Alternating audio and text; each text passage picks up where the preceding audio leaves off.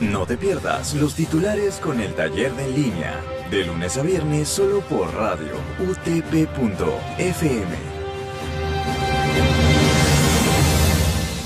Buenos días radioyentes, bienvenidos una vez más a los titulares por radio utp.fm. Siendo hoy viernes 16 de abril, estos son los titulares. Actualidad.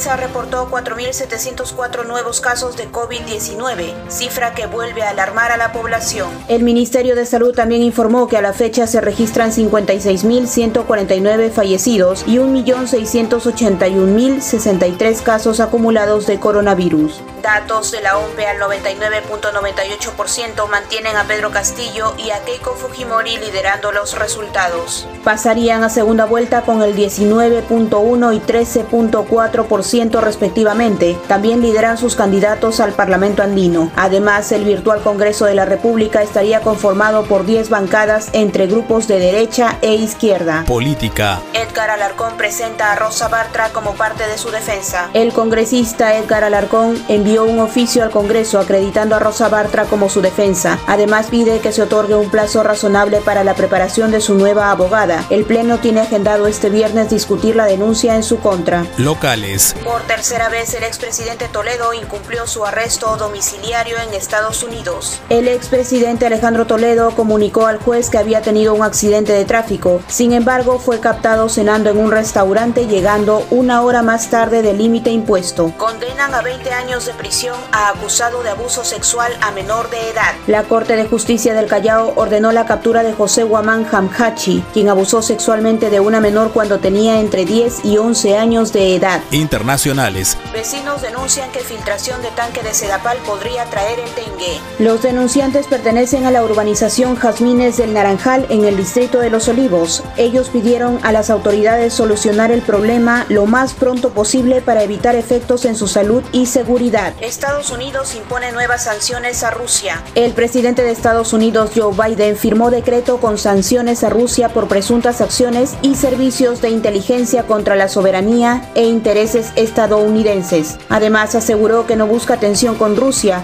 por lo que reiteró la aspiración de forjar una relación estable y reunirse con Vladimir Putin en Europa este verano. Deporte. Incendios forestales amenazan cientos de hogares en el sur de Rusia. Las temperaturas inusualmente cálidas registradas en las regiones del sur de Rusia provocaron la propagación de numerosos incendios forestales que han puesto en peligro a cientos de hogares. UTC venció 3 a 1 a Melgar por la cuarta fecha de la Liga 1. El encuentro se dio en el estadio Alejandro Villanueva del Matute en La Victoria. Equipo cajamarquino sumó 3 por la jornada 4 de la fase 1 del campeonato. Muy bien, radioyentes, esto ha sido todo por hoy. Los esperamos en una próxima edición. Que tengan buen día. Y esto llega gracias a la Facultad de Ciencias de la Comunicación de la Universidad Tecnológica del Perú, UTP.